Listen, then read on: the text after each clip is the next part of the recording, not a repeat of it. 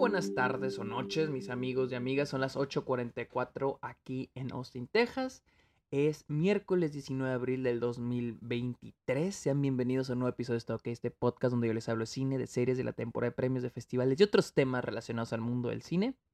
Mi nombre es Sergio Muñoz, recuerden seguirme en redes sociales, estoy como arroba el Sergio Muñoz, soy en TikTok, en Twitch, en Twitter e Instagram como arroba el Sergio Muñoz. También soy en Letterboxd, la red social de películas, donde estoy como arroba el Sergio Muñoz, ahí donde pueden ver todas las películas que veo a diario, cáiganle a Patreon, cáiganle a Twitch a cambio de beneficios exclusivos, videollamadas, watch parties, episodios exclusivos, etcétera, etcétera. Y hablemos de Ennisman, Ennisman de Neon. Eh, de hecho la vi hace dos semanas, pero es interesante que cada día, por muy poquito que sea, he pensado en esta película. Ennisman eh, salió el tráiler allá por enero o por finales del año pasado y se me hizo muy interesante. O sea, yo ya tenía muchas ganas de verla por el puro aspecto que tiene. Es dirigida por Mark Jenkins y la película está situada en 1973 en una isla eh, desolada. Eh, bueno, no totalmente desolada, ahí habita una mujer, una voluntaria que está dedicada a observar la vida silvestre. Específicamente, ella está observando una flor muy rara y haciendo notas de los cambios que está viendo en esa flor. Y a lo largo de la película vamos a ver esos cambios, además de un viaje metafísico en los sueños y las pesadillas que habitan en esta isla. Miren, lo que más me llamó de esta película cuando yo vi el tráiler era el look, el aspecto visual. Es una película del 2022, creo que se estrenó en algunos festivales el año pasado, pero luce, en serio luce como una película de los 70 Está grabada en creo que en 16 milímetros con una cámara antigua de los 70 con lentes antiguos, o sea, ahora sí que es una película que usó herramientas viejitas. O sea, lo dije en TikTok, o sea, si quieres que una película luzca de cierta época, tienes que usar herramientas de esa época. O sea, hay películas, o sea, esa película deja en ridículo a cualquier otra película que intente imitar cierto look de, por ejemplo, eh, muchos decían de que no, es que hasta me quiero reír. Eh, ¿Cómo se llama este? Las Nine Soho. Es que es un gran look de los 60. No, para nada. Esa película está gran digital. No existía las cámaras digitales en, los 60. Esta sí es una película que parece de su época. Ennisman.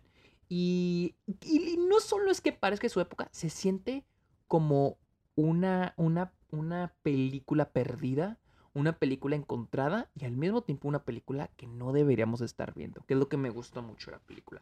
Les digo, a lo largo de la película vamos a estar viendo eh, a esta mujer que pues vaya, está eh, checando, revisando, observando esta flor silvestre y sus cambios. Pero también vamos a estar observando los cambios que están bien, pasando alrededor en la isla.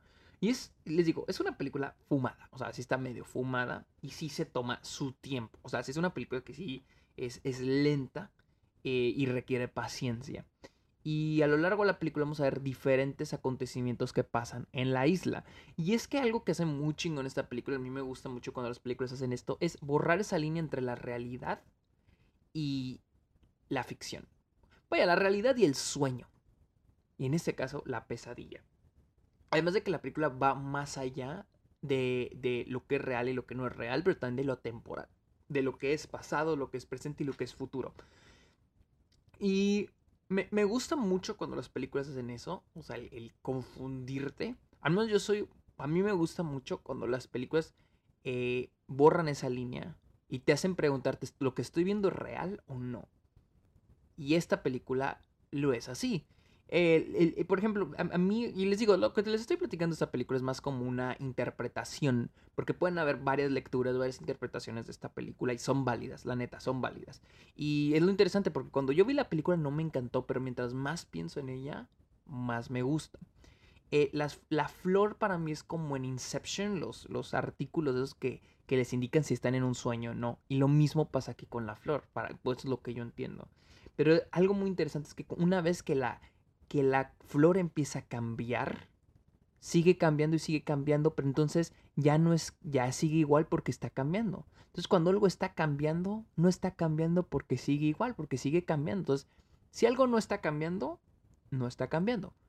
Pero si algo está cambiando constantemente, entonces está igual porque está cambiando. Cuando ven la película lo van a entender, porque ella va escribiendo en un cuaderno y dice, no hubo cambios, no hubo cambios, y día no hubo cambios. Y, y cuando empieza a haber cambios dice, ha habido cambios, ha habido cambios, ha habido cambios. Pero entonces de pronto entonces ya no ha habido cambios porque hay cambios. No sé si me voy a entender. Les digo, así está la película y es muy interesante porque te hace preguntarnos de lo que es, nos hace preguntar lo que es real y lo que no es real. Y les digo, se siente como una película perdida, una película maldita incluso. Es una película de terror, pero no esperen el terror de jump scares, sangre. Es una película donde te va a hacer preguntar lo que estás viendo. Te va a estar, te va a estar cuestionando todo el tiempo si lo que estás viendo es real o no. Eh, les digo, la película tiene esta habilidad de ser hipnotizante. O sea, de de atraparte y meterte en su mundo, les digo, a través de los visuales, a través de la música, bueno, perdón, no la música, del sonido, y, lo hace muy bien, les digo, lo hace muy bien. Y es una película, es, es, un, es pesadita, dura hora y media, pero es pesadita, les digo, es lenta, se toma su tiempo, eh, pero vale mucho la pena ver, vale muchísimo la pena ver. Eh, pero bueno, eh, no sé qué más decir. La verdad, a me, me gusta. Les digo, cuando yo la vi, no fue como. No me encantó. Pero al día siguiente, como que pensaba más y pensaba más y pensaba más en la película. Y al final, eh, siento yo para mí que la flor es una representación del mundo donde este personaje vive. Y en sí, de nuestro propio mundo. La idea de que las cosas no cambian, pero en realidad sí están cambiando. Pero bueno, amigos, esta, esta película la vi hace como tres semanas en el cine. La verdad, me, sí me gustó. Yo creo que es una de mis favoritas del año. Y cuando tengan la oportunidad que salga en digital, o, a ver, que no creo, pero a ver, chicas, cines en Latinoamérica, vayan a verla. Se llama Ennisman y es dirigida por Mark Jenkins. Acuérdense, amigos, recuerden seguirme en redes sociales como arroba el Sergio Munoz. También estoy en Letterboxd como, también como arroba el Sergio Munoz. Cáiganle a, a Patreon, cáiganle a Twitch. Y yo creo que es todo. Amigos, muchísimas gracias por escuchar este episodio. Que tengan muy bonito día. Bye.